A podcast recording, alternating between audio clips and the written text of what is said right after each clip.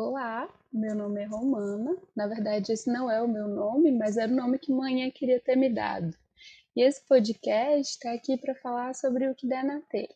É isso, que for rolando, vai rolar.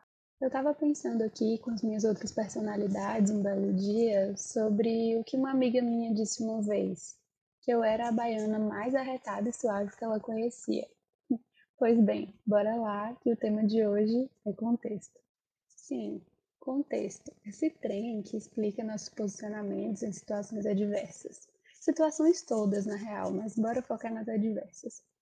Sabe o que faz é, um branco de classe média, heteronormativo, gostar de futebol?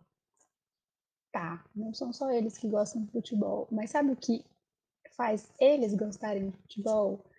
É o contexto.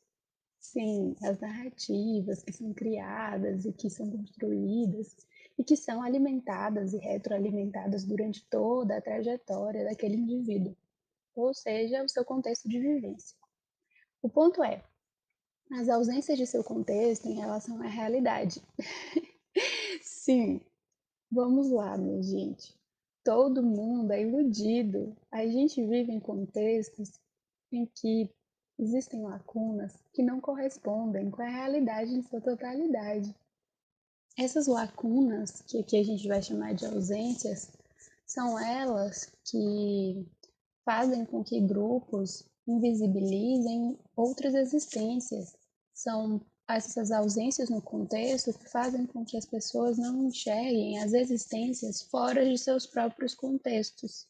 Sim, a gente está falando sobre política e vai sempre falar porque não existe vida sem política. Mas lembra lá no início quando eu disse que a minha amiga estava falando que eu era a baiana mais arretada e suave que ela conhecia? Então, a gente tem que considerar coisas muito importantes nessa fala. Quem disse e para quem ela disse. Quando a minha amiga, que tem uma relação de afeto comigo, diz que eu sou a baiana mais arretada e suave que ela conhece, o que ela quer dizer é que eu sou alguém especial para ela, e não que eu sou a mais arretada ou a mais suave que existe na Bahia. E é este o ponto que a gente tem que colocar em todas as falas, as intenções, os pormenores que existem no locutor, quando existem relações de silenciamento e principalmente de violência com outros grupos.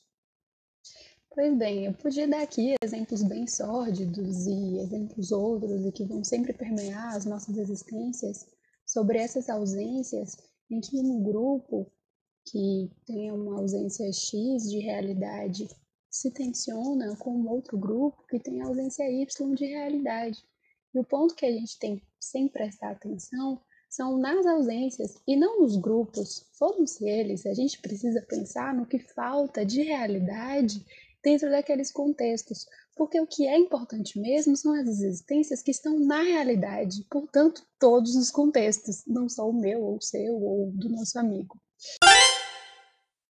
O que seria a realidade então, se não há ausências de ausência? Eu já falei um bocado e eu vou ficando por aqui. Um cheiro e até breve.